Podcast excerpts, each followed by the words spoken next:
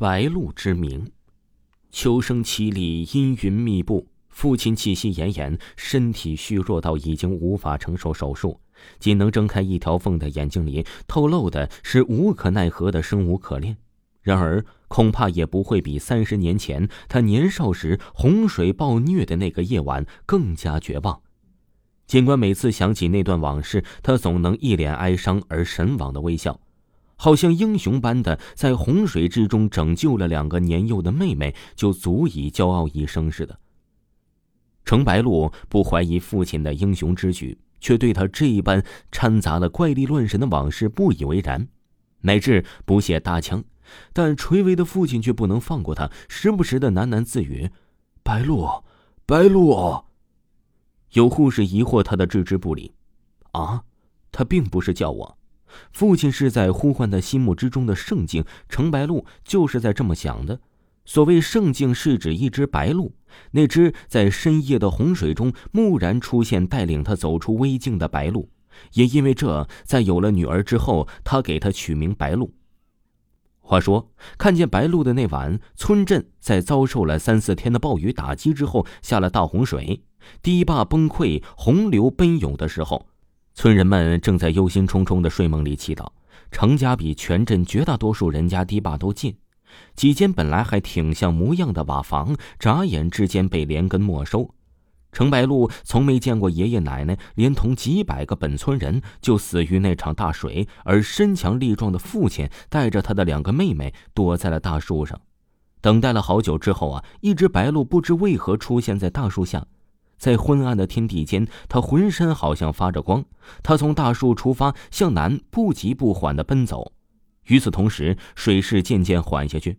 父亲携着两个妹妹跟随白鹿，趟过浅浅的水，来到一片几乎未遭洪水侵袭的高地。由此，兄妹三人得救了。程白鹿对这故事耳熟能详。每当他要求父亲讲讲当年家乡这场著名的洪水，父亲总是笑着三言两语带过，好像一切呀都没什么大不了的了，反倒故意多描述那白鹿几句，替自己吹嘘几句。总之，程白鹿半信半疑，只当传说故事听了。程白鹿并不愿意在此刻再听一遍这个多半虚伪的故事。然而啊，父亲的许多考虑来日无多，执意要求坐下来，认真的要将这故事全部讲给女儿。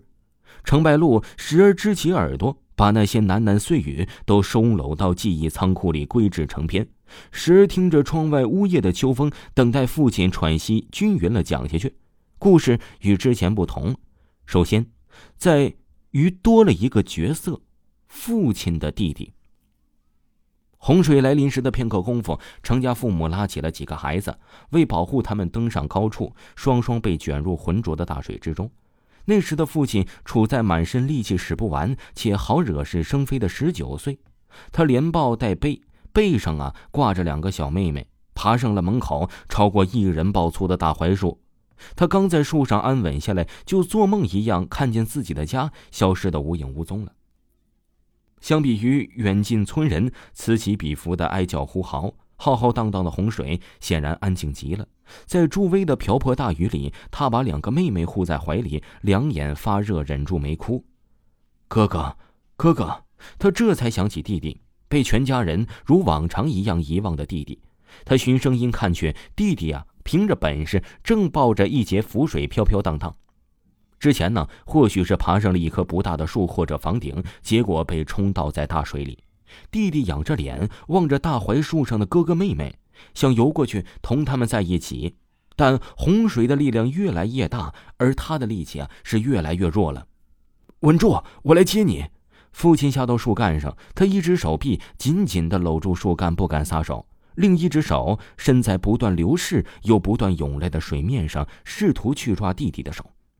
弟弟咬着牙拼命踩水，却是无法再前进一步，只能一点点的随洪水而去。终于啊，弟弟大声抽泣着，放弃了投奔哥哥。他大概知道了自己在洪流之中不可能找到安身之地，于是还彼此看得到对方的时候大喊：“哥哥，妈妈呢？”圆圆的脑袋极力伸出水面，表情在夜色里模糊不清。那是父亲看见弟弟时的最后一眼。时年十一岁。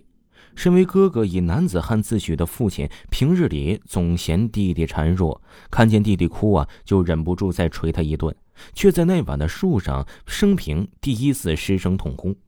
他十九岁，被父母娇惯着长大，聚众打架是家常便饭，抽烟也已经手法老练，坏事情全由他自己出手，堪称全村人公认的麻烦。洪水过后啊，除了两个不超过八岁的妹妹，父亲一无所有，所有的恶习亦一起冲刷殆尽。白露的出现，就是在弟弟消失之后，黎明到来之前，悠悠白光指引前路。情形与之前无数次听到的略有不同。在到达安全地带之后啊，白露停了下来，好像是犹豫了一刹那，他慢慢转回头，望了父亲一眼，之后他钻入杂乱的树丛之中，再不可见。打从心底深处，父亲始终觉得并且相信那只白鹿是弟弟的化身。孱弱的弟弟不曾哭喊着要哥哥救他，而英雄的哥哥却未敢不顾一切的去救他。可他还是回来了一下下。父亲的怀念着落在四年后出生的女儿身上，以白鹿之名跨时空相伴半生，与之共生的惭愧，沉积在他的心里，如同一江秋水。在他离世之前，绝地漫溢，在深秋最后的残景里，不知父亲是否畏惧死亡，只是程白露后来偶然间想起的那只白鹿，忽然相信了父亲心中是存在圣境的。